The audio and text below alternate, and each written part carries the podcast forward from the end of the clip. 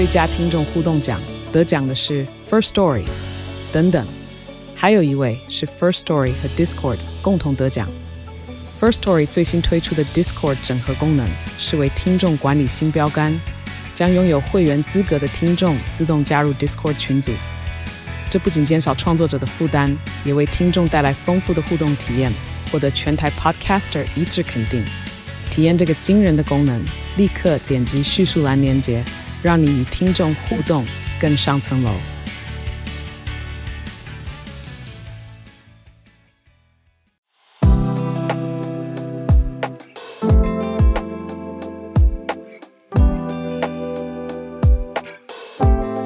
小鹿早安，大家早安。嗨，早安，大家早安，欢迎大家加入三月二十九号星期三的全球串联早安新闻。大家早，大家早。哇，我跟你说，我这几天呢、啊，我很多人在分享狒狒的新闻。有啊，我很就觉得很，嗯、其实蛮难过的。然后我才发现，其实他的自由的生活的那一段日子，其实很多人都在分享他的足迹，而且有一些算是说蛮可爱的照片，比如说他吃到地瓜吃到一半，然后就被拍到，哦、然后或者是呃。他他在偷吃菜园里面的莴苣，我被拍到，嗯、就是他自由的在这个城市奔走的时候，之前对，没错，他的生活足迹，大家是嗯看到他很惊喜，然后也有一点怕怕的，但是最后这十八天发现他没有攻击人，说他真的是一个好狒狒，这个在社群上面其实也蛮多、嗯、蛮多蛮多足迹的，然后我那时候就觉得哇，什么时候大家这么关心？一个动物比较少，对不对？嗯、等于说一个城市的生活，大概有一个聚焦点，然后结果没想到后来发生这个转折。嗯，然后我呃，其实应该算是朋友的朋友吧，因为反正社群嘛，就是这样连起来。他当中第一时间是有，应该是一个桃园市政府的人员把那个。他在现场，狒狒受伤的那个现场，他去跟他照相，然后他说他要把这个照相带回，让女儿带回去给班上同学炫耀，大家就会觉得说这好像延误了就医的时间。这个是我在社群上面看到的第一、哦、第一次，我就想说到底有什么事情，嗯，这样子，那应该是朋友的朋友连起来的，所以我才会在我的脸书上面看到，嗯，然后当时那个政府人员是说他。现场很暗，他不知道菲菲当时已经中枪了，然后是移送的时候才发现说，哎，怎么有血这样子？嗯，对啊，这个蛮符合大家，我觉得大家从社群或新闻媒体上面看到资讯的时间跟顺序啊，嗯，就是一开始我先看到的，其实真的报道啦，主要都不是他被猎人打中，嗯，而是他已经中了一个神经的针嘛。可以这样讲吗？嗯、就是那个吹箭的那种针，所以就是让他类似麻醉，麻醉枪。嗯，对对对，嗯对。可是后来，呃，现场等于呃这些相关工作人员才发现，哎，他身上原来是有中枪伤口的。对啊，所以本来是想说他终于终于呃冷静下来。对，因为他，哎，我这边另外一个角度就是我工作同事，哎。的妹妹是呃相关，应该说相关领域的啦，啊，相关领域的人员，那其实就一直从狒狒逃走开始，就一直说，哎、欸，他现在其实进到市区的状态是惊恐担忧，嗯，而且狒狒单独行动的时候，应该不是会攻击人的，嗯嗯，对，所以。所以从这个角度，就很偏向动物保护的角度，就会很严厉的去质疑说，为什么猎人要开枪？嗯，对啊，这到时候就变成到现在就变成大家一直在追的核心点了。对，所以现在因为因为我目前知道的消息是说，这只狒狒身上并没有植入晶片，对不对？对，它是它确定是呃东非狒狒。然后，但是他呃是磁性的，然后他没有晶片，也就是说他自己的身世来源其实不是很确定。那对啊，到底为什么要用这种方式去执行？对，因为现在目前来源还是沉迷嘛，大家在想说，哎，他到底从哪里逃出来的？嗯，对，没错，对，然后也。折射出就是各个官员碰到这样事件，可能大家也没有讨发生过，所以讨论的过程跟媒体报道的过程，就可以很明显的看到政府官员一直在甩锅，就是说这不是我的范围啊，他已经离开了哪里了，或者是根据法规，那个是另外一个局处在处理的，这个也变成社群上面大家讨论的，呃，政治人物或公务人员有点荒谬的呃应对态度，嗯。我还是觉得很难过吧，就是觉得，嗯，好像好像真的可以说是因为大家对于他的状态不确定，对，然后陌生，也不知道该怎么做，嗯，啊、所以因为担心人类受害受伤，就有一种类似保护自己的角度就，就就有猎人开枪了。那猎人自己写了很长的文字登在网络上面。他自己自述啦，根据他自己的描述，他是说现场人员众多，狒狒受到围捕，性情凶猛，猎人担心兽医、现场人员跟围观民众受伤，才在一旁兽医的要求之下击发猎枪。这是他的自我叙述。对啊，他说他不是擅自猎杀的，是因为现场那位兽医是农农业局的人，所以他是接受命令之后这样做。哇，对啊，所以。就就是会觉得，嗯，猎人讲起来好像也很无辜，对。可是其他人就会觉得，嗯，因为我这边是先听到了，我觉得人真的很容易会先入为主。我这边先听到了朋友的动保动保员这边的角度，对。我觉得这十几天就觉得说不需要这样子。对，我这十几天就一直觉得啊，这个狒狒蛮可怜的，她走失了，她对啊，她自己最后慌张。对，然后本来想说，我第一时间看到新闻是她被神经就是麻醉了嘛，我就想说，哦，终于找到了，没事了吧？就过了很短的一段时间，新闻马上更新说她中枪已身亡。我想说啊。而且我在想说，这到底是什么？因为有一直有一位猎人，就是这一位灵性猎人出现在新闻标题里面，我就在一直想说，上一次我们在都市生活里面看到猎人，然后带猎枪，然后上新闻，到底是什么？我才一直在追追追追追，才把整件样貌拼起来。因为它并不是一个时间点的事情，它从走失，然后到你说在这个。嗯，市镇乡镇里头自己走，然后到最后的这个这件事情，其实也二十十八十九天，十八天。嗯，对，十八天。哎，都市区真的比较少听到跟见到猎人，不过其实在，在嗯都会区以外的地方，倒倒是还蛮普遍的。嗯嗯，对啊，可是这是因为他是逃离到市区嘛？对啊。不行哦，对啊，你看那个聊天室也说，这根本是狒狒罗生门。嗯，因为大家都觉得，但到底是谁觉得要这样子处置的？那对，对啊，官员全部都是很多问号、推很多疑问，谁从谁谁没有维护好跑出来？嗯，那又是谁下的令啊？谁决定这样处理的？嗯嗯嗯，对，那大家都说不是自己，所以现在很多问号。好的，这是我们关心到这几天在社群媒体上面很大沸沸扬扬的消息。哎，沸沸扬扬。对你，你讲这个，我想说，嗯，对，不好，不好，也不是啦，我我知道，我知道，我意思是说，啊、刚好，刚好啦，就是刚好同音嘛。对啊，所以这阵子大家网络上会看到很多在讲狒狒的梗，就这件事，是因为这个原因啦。嗯嗯嗯，是的，好。好，那这一则新闻帮大家梳理了一下，就是社群上面的热热闹题目，大家讨论热度很高的题目。嗯、那接下来有四则是我们想跟大家分享的新闻。好，从第一则开始，也是一个热度对台湾来说热度非常高的题目。总统蔡英文出访中美，即将要即将要出访，好，那也会预计在美国过境嘛？那过境期间也预计会拜访。议长，所以有非常多重要的行程，那也是国际上面，特别是两岸很关注的议题。那我们等一下就讲它，放在我们的第一题。第二题则是美国这边迪士尼又有传出一个新的裁员消息，这次裁员是七千人。嗯，那第三题在高盛这边发出了一个消息，说 AI 的冲击，综合估算下来，冲击到各大经济体，总共三亿个工作。那最后一题则是，嗯，Luna 可以说是 Luna 币的创办人吗？号称加密货币之王，之前害非常多投资人损失惨重的这位加密货币之王，他落网了。我们放在最后一题。嗯、好，那先从蔡英文出访开始吧。好，其实呢，时间就是很近啦，就是现在开始。有十天九夜的时间，蔡英文总统呢，他要展开一个叫做“民主伙伴共荣之旅”，什么意思呢？就是他要出访了，出访美洲的两个我们邦交的国家，一个是瓜地马拉，还有贝里斯。可是他在安排整个十天九夜的出访的过程当中，他会有两次在呃美国的主要城市停留下来。首先从台湾出发，就是现在呃，这个整个访问团要启程之后，他第一站其实是停在美国纽约，他会接受一个呃当地呃研究机构的一个颁奖。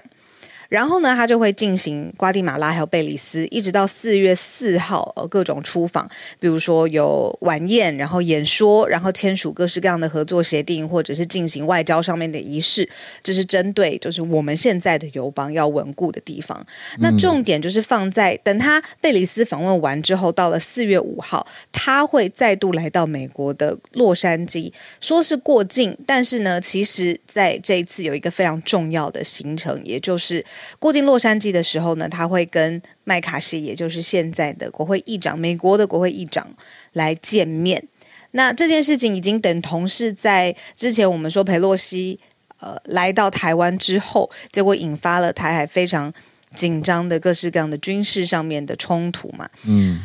呃，升高不能说有直接面对面的冲突，可是至少紧张对峙的情况是升高的状况之下，这一次权宜之计。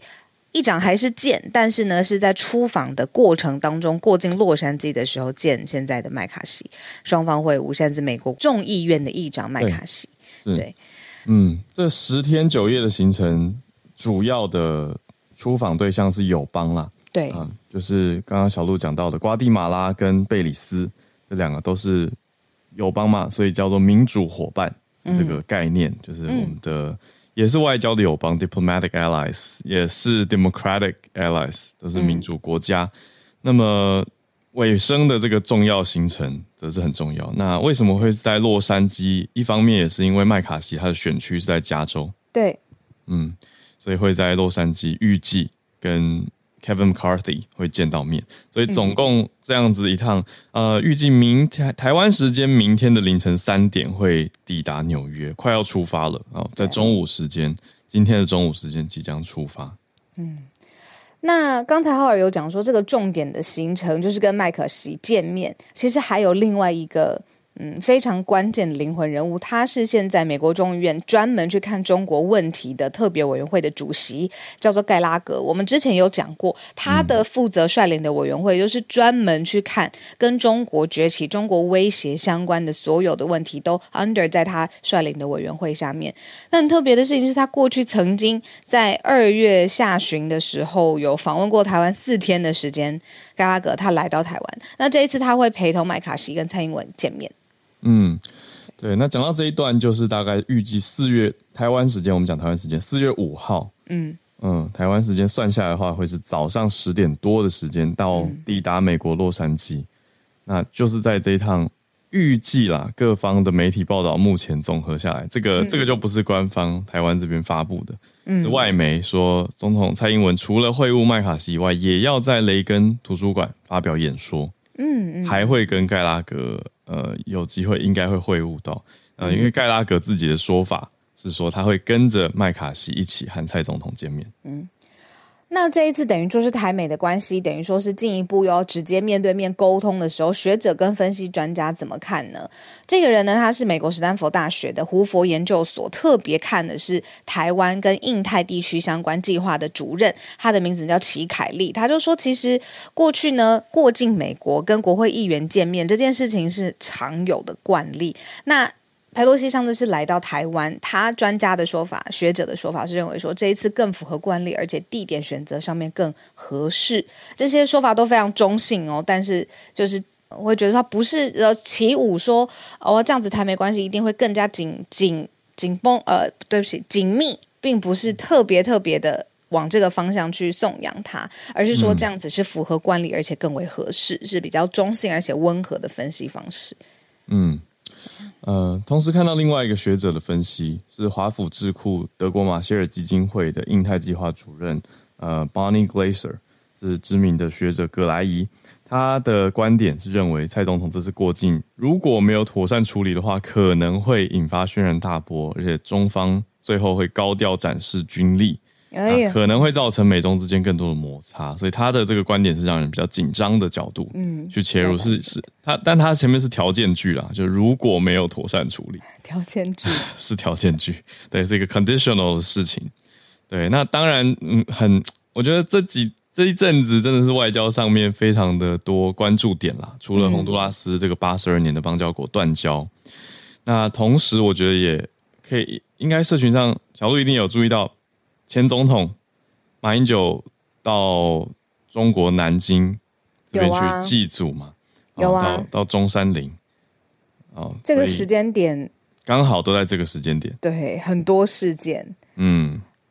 可是，就是前总统马英九他的这个行程，其实以我的社群同温层来说，是已经连讨论的力气都少了很多了。嗯，对，把它当成是一件嗯一个梗来说，哎，你知不知道？然后这样就过了。对对。对，我我我有类似的感觉，就是我自己这边观察到的也是说，哎，有这件事情，对大家有在看，有知道，嗯，可是留言不热络，对，嗯，就是大家好像对啊，有一种想说什么，可是又不好说什么，或是不知道说什么的感觉，可是就默默在看着这件事。我觉得我的朋友是不。连想说的力气都没有，啊、就是看一下留言，对啊，看一下就过。我觉得哎，跟我这种无关了，或是前朝的事情，在政府上面前朝的事情跟现在也无关的感觉，是我自己的感受力。嗯，我这边观察到不就是不同的朋友有蛮不同的力关注力道。对，嗯，我我有朋友也是非常非常关注的，嗯，对，可是就没有公开留言，这就很有趣。哦、他就私下跟我热血的大分享。他觉得，因为因为我可以小补充一个特点吧，嗯，有兴趣的大家可以去看那个什么，台湾也有个微博嘛，有一个我们以前讲过的脸书账号，对，在这个专业里面就有昨天吧，就有提到说马英九他在呃所谓祭祖或者反到呃国父中山陵这边去祭拜的时候，他的说法，呃，他的稿子里面就写到民国一百一十二年。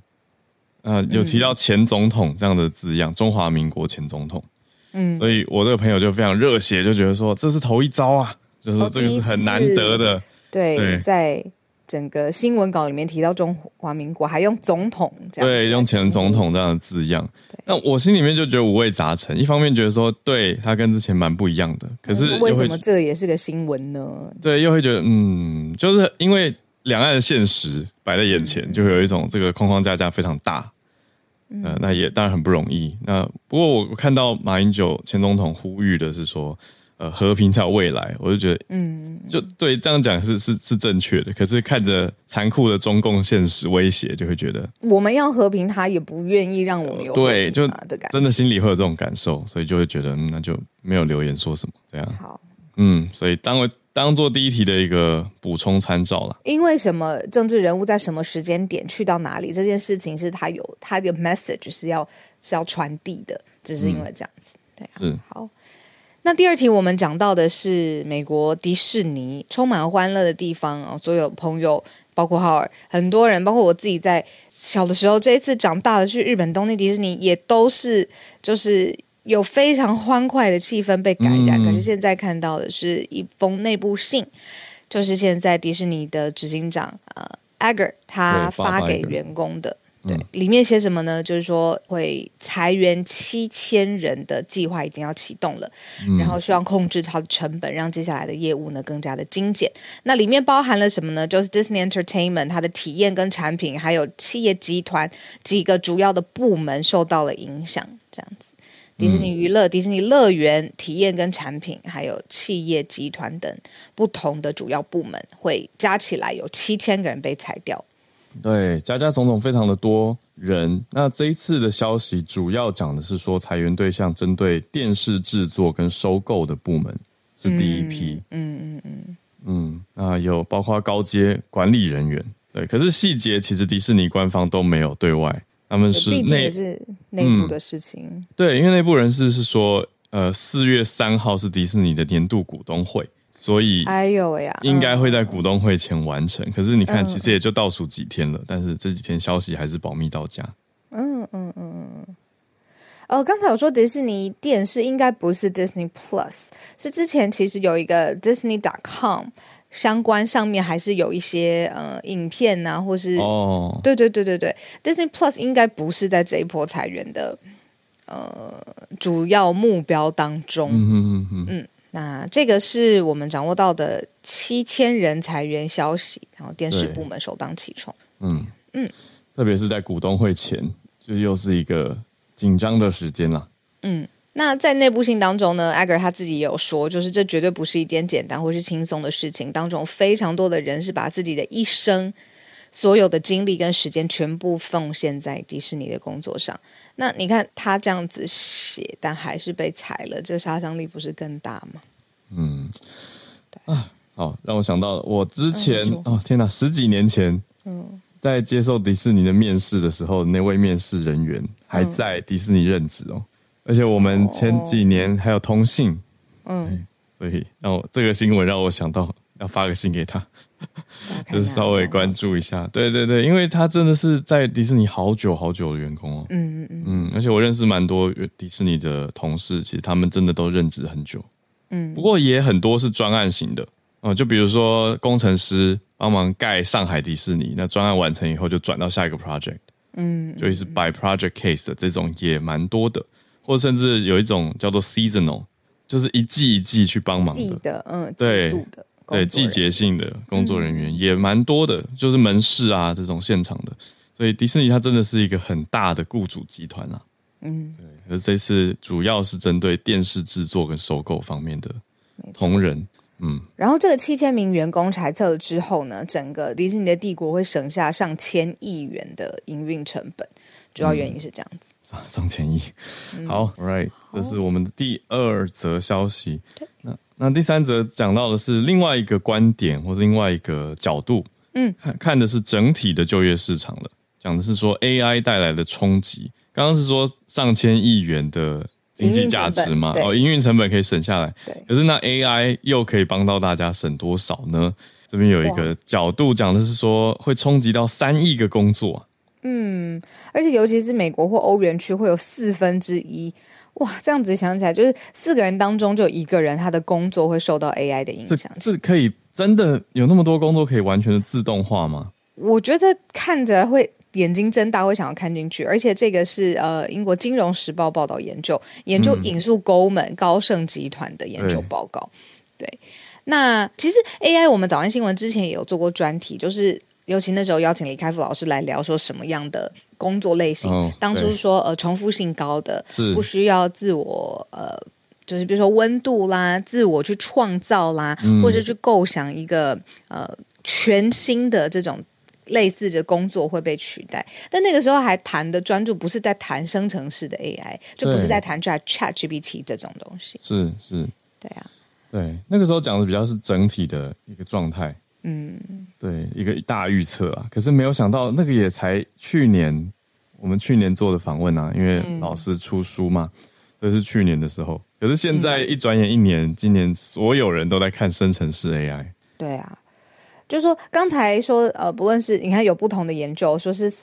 哇塞四分之一以上，嗯、然后可能就是 AI 还会替代它部分的工作，但是大约有百分之七的美国的劳工，他们是全部的工作都会被替 AI 呃，都会被 AI 给替代了。嗯，对。那体力的工作呢，尤其就是非常重要嘛，在户外的体位体体体力上面的工作，全球上面来说，这个在开发中的世界，占业比呃占比比较大，大概五分之一的工作可以被 AI 来替代。嗯，那你这样加加总总加起来，就是说在各大经济体当中，你去算，大概三亿的全职的工作会受到了影响。嗯。这个是高盛的几位作者，呃，这边我们看到有两位列名的作者，嗯，嗯、呃，他们去针对各个工作的内容、任务内容去分析，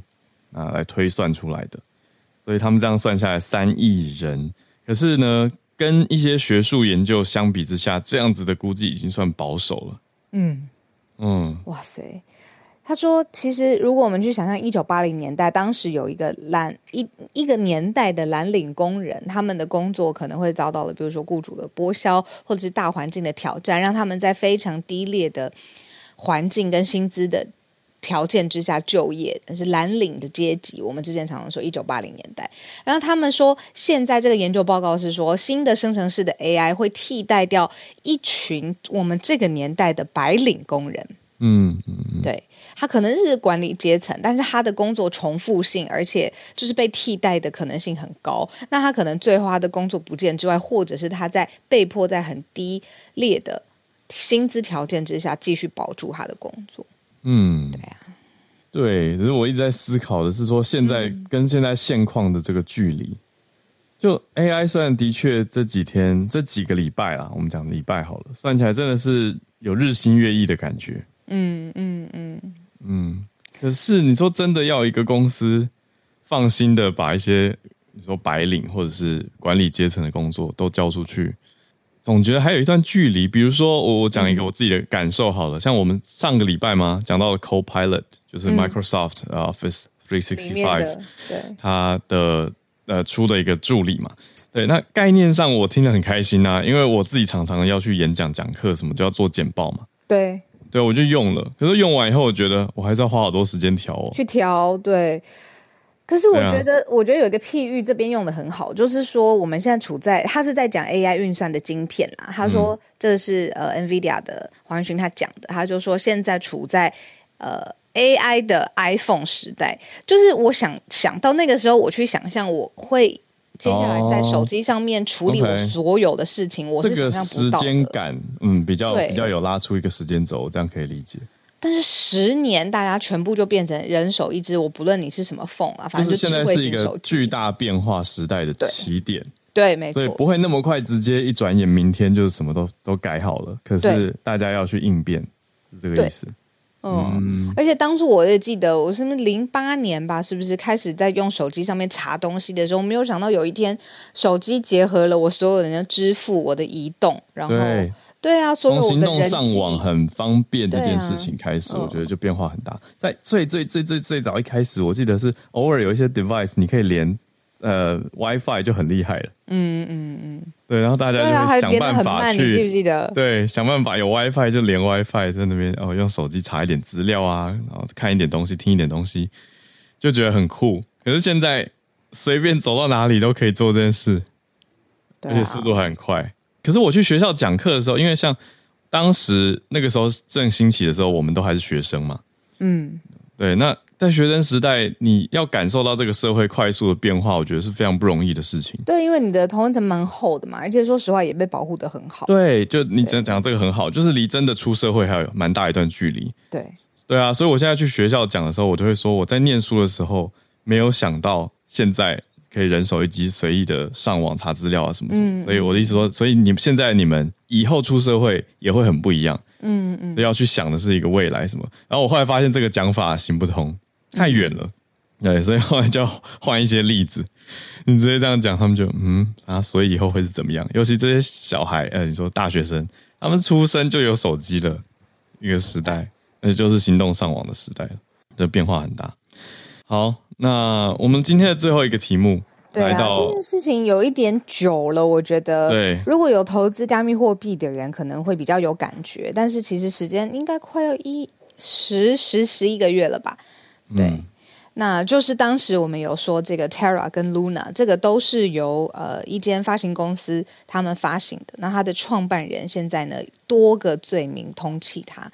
简述一下当时发生了什么事情，反正就是 Terra 还有呃 Luna 这些加密货币还有稳定币，当时呢呃有运算方式，就是稳定币之之所以叫稳定，就是它其实不会有这么大的市场的波动，它必须要有兑换的美元的储备，兑换一比一的状况之下，它才可以发行。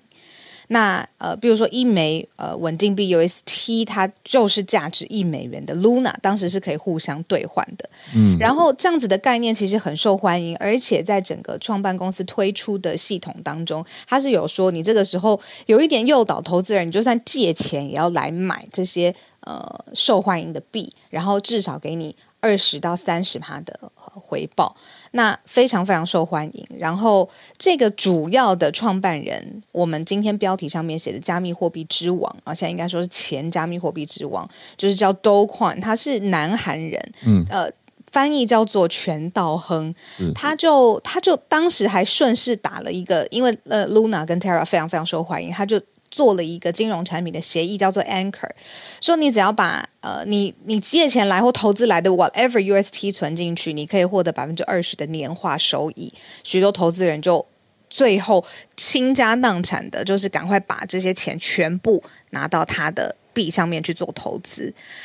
那结果之后，大家都知道了，就是这个一系崩跌的这个价钱，然后让投资人最后总额损失了四百亿美金，非常非常的大。那结果他还一系人间蒸发了，他不仅没有对这个投资人做交代，然后还蒸发了。那最后是美国现在国家政府去起诉他，认认为有诈骗。然后还有呃相关的金融上面交易的违反的事由，那最后因为南韩也在通缉他，不同的国家也要希望他负责，最后是由国际刑警组织发布了一个很高规格的红色通缉令去追捕。那结果发现呢，他还造假护照，他从哥斯达黎加飞往呃杜拜的路上被发现他的护照是假的，然后才确定说他就是这个 Do Kwon，然后被被逮捕，就整个被逮捕的过程也蛮戏剧性的。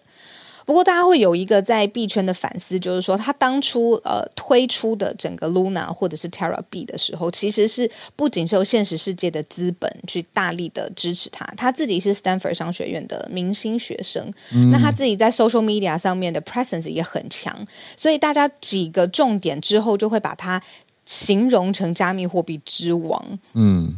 就是、王现在落网，对，在我觉得这一两年。很多这种你说知名人士，或者是所谓的 influencer 影响力人士，蛮容易走上神坛的，对，是被大家拱上神坛。嗯，嗯，你说各大杂志封面都刊登啊，或者是报道很多啊，嗯、等等等，都会造成一个局嘛，或造成一个事，可是也很容易就崩落。对，所以从之前 FTX 的这个创办人 SBF，他。可以说受到逮捕嘛，调查到现在都宽，这两位都是牢狱之灾啦。对对，可是你看两年前的币圈的热度跟现在完全无法相比。嗯嗯嗯嗯，所以有很多的反思吧，然后热钱也流到其他地方去了。嗯，就是说从产业当中最有影响力的人物，然后结果变成的是很负面，大家会说，你看大家那个时候罪人跟 US 对，没错，造成多少人财产大失血。嗯。对啊，最主要的原因就是当初因为加密货币交易的价格你不去对，其实不知道到底是谁的。但是一夕之间有人抛售了八千多万美元的 UST 的稳定币，就是我们刚才说他都款说这个协议让大家要让倾家荡产也要去买这个 UST，结果卖了多久之后就有人大量的抛售，然后造成信心一度。大崩盘，然后最后也都还跟稳定币脱钩，反正这是加密货币世界里面的一个大起大落的例子。那最后被认为说，其实是全道亨在后面是最重要的主谋嘛，他至少要说明。对，现在在调查的就是诈欺啦，对，到底是不是一件诈欺事件？因为讲回来，最终核心还是信任啊。讲到货币，讲到投资。嗯，大家都还是因为相信你就是跟稳定币挂在一起嘛，所以才会投资这个 Luna Terra 生态系。可是却因此赔掉了一辈子的积蓄的话，这样子到底要找谁算？哎，就是如果他最后调查出来是诈欺的话，真的是罪大恶极哦。他有八个跟诈欺有关的刑事诈欺、商品金融，然后他还有我们刚才讲的伪造、伪造文件嘛，嗯，无论是呃护照都伪造了，对啊，所以像。假护照，对啊，所以这种信任的崩裂啊，是不是牵涉到诈骗、诈欺，都是现在调查的重点。嗯，好，我们花了比较多时间盘点今天的新闻。今天是礼拜三，嗯，所以我们一样有每个礼拜三经典的 SMC 早科学的时间。谢谢神内等我们哦，神内今天要讨论的话题，昨天我们在工作群组看到了，我非常非常喜欢。我也是很好奇，想多了解溜溜球效应相关的科学新闻。神内早安，大家早安，嗨，早安，小鹿早安。我发现 SMC 早科学变经典，有点开心。对，已经陪我们好久了。对啊，对啊。我那天算一算，我发现哇塞！而且我现在真的就是拜这个节目所赐，我出去已经会有人说哦，他有听，就是浩尔跟小鹿的的节目，哇哇，所以真的是有听过。对，室内讲早科学，对，对，对我，对我今天要分享这个研究啊，它其实是上周五发表的。嗯，那这个研究是德国的 Max Planck，就是一个很厉害的研究所，叫呃马克思普朗克，嗯，以及哈佛医学院一起做的研究。那他发表的期刊是在《细胞代谢》这个国际期刊上。那他发现的事情。他在小鼠身上看这个溜溜球效应，溜溜球效应就我觉得大家应该都不陌生。就如果我们有曾经想要控制体重的经验，就会节食一段时间，嗯、然后节食完了之后，呃，我们停止节食就发现很饿，然后就会吃，吃了以后体重就会回来，然后我们就重复这样的事情。那其实，在人的呃这个现象就会看到是这样一直重复，或者是节食很极端的手段的话。它对长期来说，体重控制不一定是呃正面的。嗯，那他们想要知道的是，好，如果是这样子的一个现象，在小鼠身上能不能看到呃相应的神经机制来解释为什么会发生这样子的事情？嗯，所以呢，他们就在小鼠身上去模拟一个节食的行为。哦，他们发现的是大脑中传递饥饿讯号的神经元。之间会发生变化，也就是说，它节食之后，嗯、这个调节饥饿感的神经细胞会接收到更强的讯号，让你觉得饿，而且这个讯号维持的时间会更长。也就是小鼠开始进食以后，它会吃的比较多，而且体重而且也呃吃比较多，也延续比较久的时间。然后长远的改变就对了，对饿过的对饿过的小鼠，它神经元就就反应就变了。对，然后他的体重增加会越快。哦、对，这溜溜球效应啊。对，但但这小鼠，我觉得我今天讲了会真的会可能会，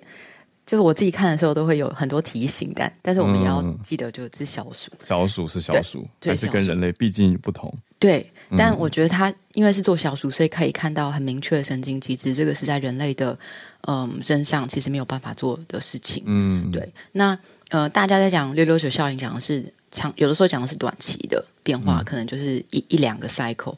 但是这群科学家想要知道的是，有没有他这个是不是可以看到长期的改变？就神经元是长期的改变吗？嗯、那他们锁定的是小鼠大脑里面的一个区域，叫做下视丘。嗯、下视丘是人类也有，人类呃英文叫做 hypothalamus。嗯，那下视丘的位置是在，你要想它是在大脑很中央的位置。它高度大概是在你眼睛，你眼睛往后面一直走，走到耳朵前面一点点，但是往大脑的中间去的那个地方，嗯，所以它很重要，它是脊椎延伸上来的脑中央的附近，嗯，这个区域啊，它会调节很多的生理讯号，包括内分泌系统啊、血糖、代谢、饥饿感、睡眠、情绪这些，嗯，那通常在人类大脑比较中心的位置，我们呃会假设它是一个。比较早就演化出来的古老的大脑，嗯、也就是除了人类，在很多哺乳类的动物身上都有呃类似的呃大脑区位，也有类似的功能。嗯，所以这群科学家呢，就针对夏视丘的一个神一群神经细胞来做研究。哦，小鼠的夏视丘。对，然后他们发现小鼠节食后一样是饥饿的讯号，但是这个饥饿的讯号就被放大了，然后这个放大呢也会持续一段时间。也就是说，这个饥饿感是会持续比较长的。嗯，那科学家为了确认说，这个放大神经讯号是不是真的跟进食还有溜溜球效应有关，他们就用很轻微的电流去刺激这他们发现的这一组神经元。他们发现啊，如果嗯、呃，所以我们刚刚看到的是它的讯号放大了。那如果你直接用电流去影响那个呃呃释放讯号的那个。神经元，嗯，那它是不是就会被抑制？它如果被抑制的话，小鼠进食行为会不会在节食之后就还会维持一个正常，嗯，而不是增加？他们就发现，的确是，嗯、如果他们就也就是他们用电流去抑制这个神经元的话，嗯、对，它就不会等于白话文是说，他不会感觉那么饿。他没有那么那么明显的饥饿感，所以他就回到正常的进食行为。对，其实我们没有办法问小鼠说，你有没有感觉比较不饿？是，对，是但，是对，但他可以知道他进食的速度啊，行为，对，进食的量，哎、嗯，就跟正常的进食差不多。嗯，那这里要讲，刚刚讲一个下视球，现在讲另外一个概念是，我叫做突触神经突触。嗯，嗯，突触的意思就是我们大脑中里面有非常多的神经元，但很神经元跟神经元之间，就神经细胞之间不是连在一起的，嗯，所以神经跟神经细胞之间会空隙，这个空隙呢，我们就叫它突触，叫 synapse。嗯，突触的意思就是，嗯，它两个神经元如果要互相沟通的话，它要在 A 神经元释放一些化学物质在这个突触里面，嗯，B 神经元会有接收的呃器官去把这些化学物质接收进来，然后讯号就会透过这个化学物质去传递。嗯，好，所以他们现在所谓发现的一组神经元，就是发现了 A 这个释放讯号的，跟 B 接收讯号的。那现在，嗯，我们常常会讲神经可塑性，就是我们大脑是可以学习的。嗯、其实，当我们在讲学习的时候，很长的时候在讲的都是 A 跟 B 神经元的这个呃传递物呃传递化学物质的这个这个行为。嗯，就当它越长传递资讯，那这个这两个神经细胞一起被活化的连接就会更强。嗯，也就是说，如果呃，今天的节食，然后再加上呃节食之后，呃更多饮食，再节食再回来，它其实会让这一组神经细胞就学会了这个模式，嗯，所以它长期以来，它就会呃在这个 cycle 里面会开始循环。对，就是他会呃，因为因为他就更习惯，就当你节食的时候，好，我就要传这个讯号给 B，然后 B 就会接，他很熟练，然后 B 就知道、嗯、哦，对我又很饿了，那我要来吃，然后他就会这样子呃持续，所以他这个我觉得这个研究这里面。比较细的地方，就是他真的去对这一组他们发现的神经细胞去做刺激，就是他刺激 A 或刺激 B，然后看他的这个抑制或刺激行为会不会改变老鼠在节食之后的进食行为，然后发现是蛮明确的一个因果关系。哇，对，那嗯，这件事情我觉得他如果要长远来说来看的话，就当然在人类身上，我们不一定也。这个应该说，我们还有很多的，就我们有前额叶可以控制啊，嗯，然后我们可以有很多行为上，我们会有很多认知上的改变，我们不一定会像小鼠一样看到一个这么这么无法改变的直接的联系，嗯，但是它的确，如果呃将来要发展说发展出药物，例如说我们想要真的可以帮助一些想要做体重控制、为了健康控制的人。嗯发展出可以呃让他可以用的药物的话，嗯，那这一类的研究就要继续发展。他们要更确定知道怎么样什么样的化学传导物质，或是用什么样的，嗯、呃，因为我不太可能去电人，但是有没有其他的抑制的方法？对，抑制的方式可以让大家在做呃体重控制的时候可以更有效。这样，嗯，这是今天跟大家分享的研究。对，所以有没有可能以后也像是小鼠这样找到一个神经突触，去针对这个突触去处理？嗯、感觉有可能是接下来的研究方向。对，我觉得在小鼠身上比较可以做，可是，在人类身上，我们只能、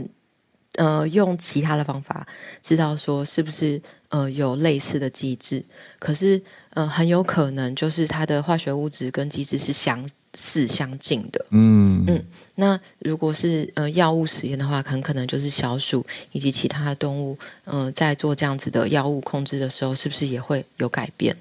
然后最后，但这是一个很漫长的历程。对，嗯，我觉得在人类身上要发现那个突触，可能非常非常困难，因为它在大脑很中间的地方。嗯，所以我们现在还没有够好的技术去做这样子的，呃，很那么细部的确认。嗯。嗯哇哦，所以还好，没有不用太惊吓大家。对，没错，时间对，对人人类还是有意志力这件事情。对对对对，没错。我觉得我我们还是有很多事情可以做，但是我觉得这、嗯、至少知道的事情是，如果我们长期都在这个循环里面，我们的大脑其实有可能是会被改变一些变化哈。但要多长期？好问题，不知道。啊，在小鼠身上，他们其实就是饿它一个晚上。嗯，然后就看，就嗯、对，但是然后他就接下来可能四天到十天都会看到效应，嗯、但小鼠的生命周期也比较短，嗯，所以它也不知道在人类身上是怎么样，嗯，对。但如果我们要做体重控制，也许不要完完全不吃东西，就是不要太极端，对对对，有点这种感觉，嗯、就是它它是这样子的改变，它其实会反映在我们的大脑上面，嗯。嗯。谢谢谢谢室内，好好听大家，谢谢大家，谢谢今天的 SMC 早科学的时间，Science Media Center，大家可以持续关注 SMC，一直在做科技、科学研究，还有媒体之间、媒体的之间桥梁，促进沟通，正确的沟通，对，没错，嗯、科学传播。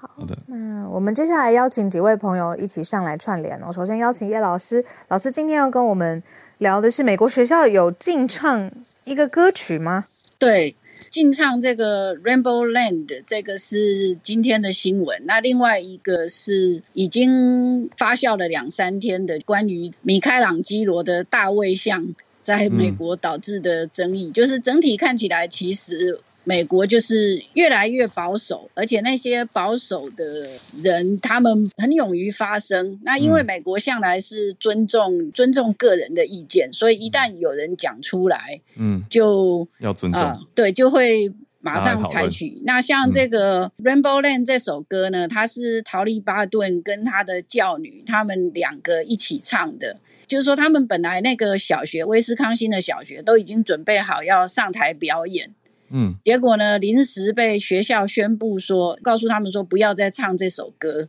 嗯、那歌词其实讲的是尊重多元，因为歌词里面有像他说，Wouldn't it be nice to live in paradise where we are free to be exactly who we are？哎，还好啊。对，我觉得还好，做自己的样子。嗯，对，然后另外还有一段，他是说 living in a rainbow land where you and I go hand in hand，都还说哦，对啊，对啊，说哦，I'd be lying if I said this was fine. All the hurt and the hate going on here，还是因为 rainbow 这个词很敏感，可能是，嗯，结果这首歌就被学校请他们不要再唱了啊，那好那个就是有音乐，对，对，就是学生练了很多天。那这是今天的新闻。嗯、那另外那个米开朗基罗的大卫像呢？嗯，它是发生在佛罗里达的一个学校。那个校长呢，因为这样被迫辞职，因为校董会告诉校长说，你要不就辞职，要不就开除。嗯嗯嗯，所以校长就被迫辞职。那那件事情是因为他们在好像是六年级的课程上面吧，我不是很确定几年级，他们有展示这个米开朗基罗的大卫像的图片。那嗯，我想这个雕像大家都很熟悉，嗯，就是对啊，对他长得什么样子，大家都很清楚。结果呢，遭到三个家长抗议。嗯其中两个家长是说呢，你要秀给我的孩子看敏感图片，你为什么不先通知我呢？嗯，然后另外一个家长，嗯，对，然后另外一个家长更夸张，嗯，他说呢，大卫像是色情图片，嗯，不可以秀，嗯，结果那个一开始的时候是那一班的授课教师被迫辞职，嗯，接着。校董会就跟校长讲说：“你要不就辞职，要不就我们把你开除。”这么严重？结果校长就选择辞职。辞职，对，因为毕竟被开除会在 resume 上面有污点。嗯嗯，所以校长就选择了辞职。我是觉得，从大概我在美国那时候，那是二十多年前，就可以感觉到说，美国变得越来越保守。那其中有一个原因是那些保守的家长，他们不吝于分享他们的观点。像我记得那个时候，我还在美国的时候，印象很深刻，就是呢，学校本来每年都有举办这个所谓的万圣节的 party，那小朋友很喜欢变装 party，嗯，结果忽然那一年呢，就改成叫做 Harvest Festival，嗯，Harvest，Halloween 就改成 Harvest，对。就是收获节，嗯、然后问他们，他们说呢，因为有家长反对 Halloween，说 Halloween 呢是异教徒的节日。哦，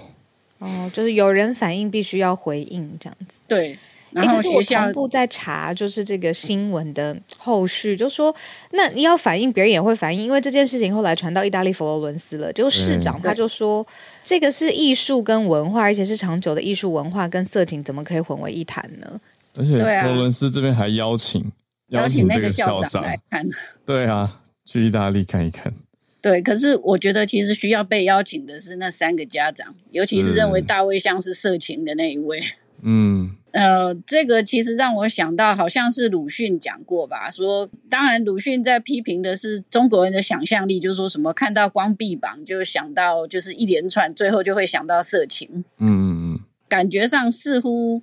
全世界像这种极端保守者的想象力，似乎都是无限延伸的，就是对他们来说，可能任何东西都可以有问题。嗯。我自己也是家长，虽然我的孩子已经大了，但是我常常觉得说，你都不给孩子看这些，他真的就 OK 吗？嗯、对啊，我理解，这不是保护他的方法，而且这个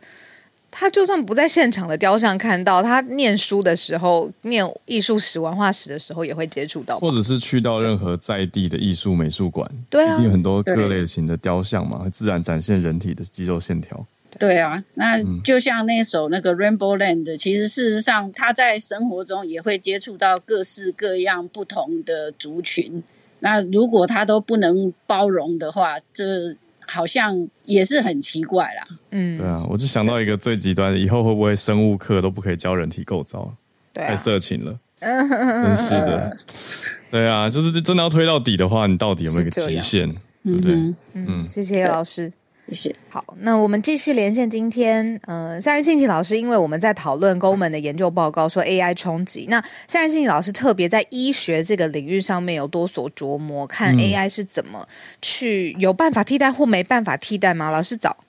老师早，小鹿早，哈维早，嗯、呃，不好意思啊，很久没上来，啊、呃，我我我先分享一下，就是啊、呃，我我不知道你们。有没有 follow 到田纳西的 Nashville 的 school shooting？、嗯、他这个二十八岁的人，他的嗯 body cam 就是他当场他去跑进去学私立学校开枪，然后杀死了六个人，但是他的 body cam 已经 released，这是一个蛮 sad 的 news。嗯、那我回头来讲，我想要上来分享的就是，嗯，在在。两天前，我们有一个泰国来的一个演讲者，他来分享了他的一个他们实验室做出来的一个用 AI，就是说辅助，就是 machine learning 辅助，去把病患老人家的口腔的相片，嗯、就是由照护者去照相，嗯、然后啊、呃、输入了这个应用软体，从应用软体来。由由 machine learning 来归纳，去找出这个长者他可能是口腔需要什么样子的辅助协助或是治疗，嗯、那它的准确度可以达到百分之八十七。那其实这个真的是蛮震撼的，而且也是会蛮方便的，就对了。因为如果就是说大家的嗯家庭里面有一些居家照护的长者，然后。嗯，牙医师、口腔医师并不能很及时的来照护或是嗯观察的话，有这样子的应用软体，嗯、其实就可以帮助提升很多的口腔的健康嘛。嗯、那口腔健康。啊、呃，如果就是说口腔里面细菌太多的话，嗯、其实很容易造成呃肺部感染，嗯，那肺炎的情况就会比较多。这也是他们分享的。但是我们从这个 AI 的角度来看，最主要的一个嗯条件就是说，像 AI 它发展出能够做出诊断的速度，嗯，变得非常的快以后，它真的就只是能够当做一个 co-pilot。嗯，那就你们之前有讲到，我我不记得是不是在你们的节目里面听到的这个 co-pilot 的角度，它就只能是辅助的。嗯，因为尤其在健康医学里面，医师他能够做的东西都还是有很多，嗯，是 AI 是没有办法取代的。比如说，他必须要考量到很多不同的一些情境和资讯。嗯那我用一个最简单的一个方式来讲，就是在你要设计一些考题的时候，你必须要参考的就是 Bloom's Taxonomy。那 Bloom's 它里面总共有嗯六个阶层或是七个阶层，看你怎么样去发展。第一个阶层是记得，第二个阶层是了解，第三个阶层是啊应用，第四个是分析，第五个。是去做评估，第六个是创造，那在医学院或是在任何的教育学界，你的记的记忆的，或是了解，或是去把它应用，嗯、这些东西我们都可以在 AI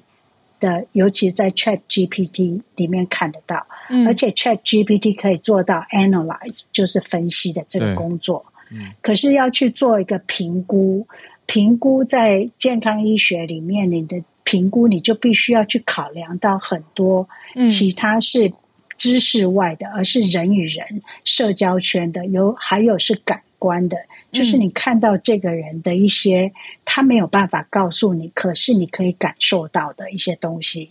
最后你才能办法去做 create。嗯、所以 evaluate 跟 create 这个、嗯、这两项，其实是我。在我们的角度来看，是很难被 AI 取代的。嗯、那我最后在结束之前，我就想说，其实就像人类大历史的这个作者所讲的，嗯，在科技快要取代人类之前，人类必须快速去了解自己的心灵，因为人的心灵其实很难被取代。嗯。嗯。